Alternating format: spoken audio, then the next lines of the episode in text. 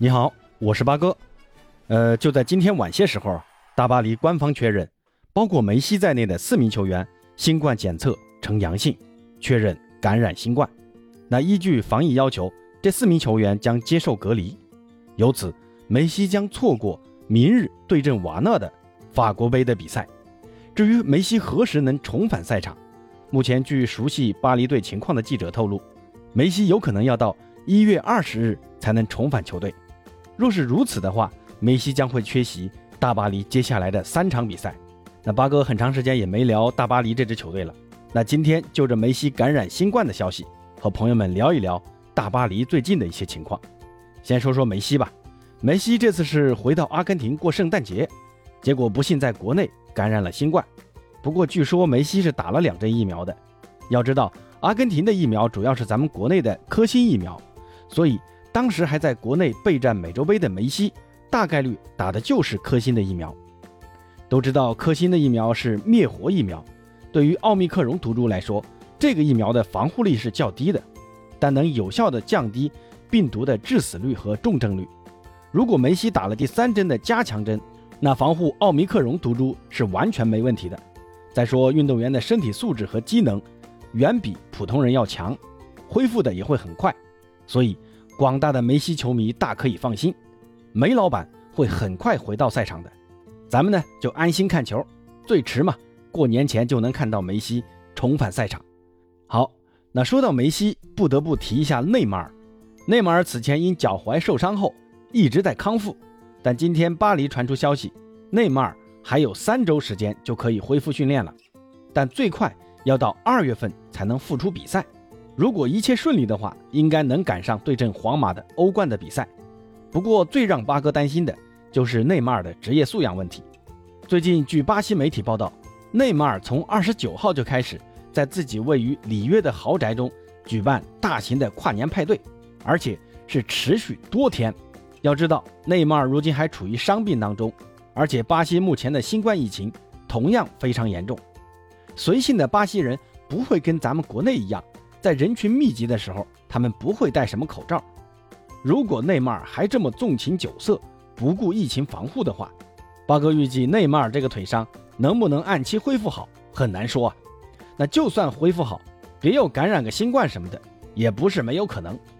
哎呀，内马尔啊，好自为之啊，年纪也不小了，别让球迷操心了。说完内马尔，再提一下姆巴佩。姆巴佩目前是风头正劲，在整个2021年。姆巴佩攻进五十一球，奉献二十八次助攻，这两项数据均为法国第一。唯一能赶上姆巴佩的法国球员，就是进了四十七个球的本泽马了。前几天姆巴佩接受采访时说，将不会在冬窗期离开大巴黎，会为巴黎奉献一切，包括赢皇马，甚至赢得欧冠。但这个话的另一层意思就是，只要在巴黎，我会尽我所能。至于半个赛季后我要去哪儿？那你们就别管我了，说白了就是跟巴黎球迷打预防针。明年夏天我要去皇马了。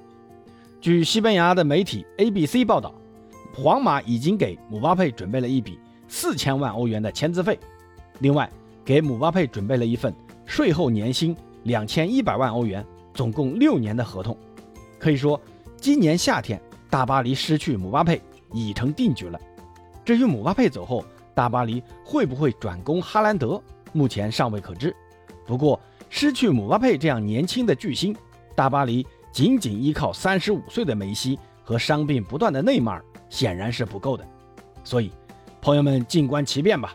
今年夏天的转会市场注定是不平凡的。不过，除了姆巴佩想走以外，现在大巴黎还有一名球员也想走，那就是伊卡尔迪。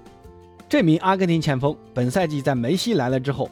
彻底沦为替补，但在有限的出场时间内，已经两次在比赛尾声头球绝杀，为大巴黎抢回三分，可以说进攻效率还是很有保障的。不过现在传出消息，急缺好前锋的尤文有意租借伊卡尔迪，但巴黎更倾向于出售，不想租借。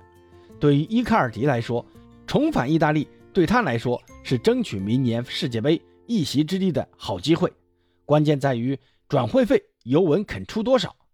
由于队内的莫纳塔现在被穷得响叮当的巴萨给看上了，尤文需要赶紧敲定替代者。那八哥还是很看好伊卡尔迪去尤文的，只是这小子到哪都是个麻烦制造者。去了尤文，不知道国米的球迷会怎么对待他，啊，可以期待一下啊。八哥呢也算是半个国米的球迷，二弟当初怎么离开国米的，想必很多国米球迷永远都不会忘记。如果二弟真的加盟尤文的话，那下半程的意大利国家德比有的好看了。好，今天关于大巴黎的一些情况就聊到这儿吧。有啥想跟主播说的，可以在评论区留言。咱们下期再见。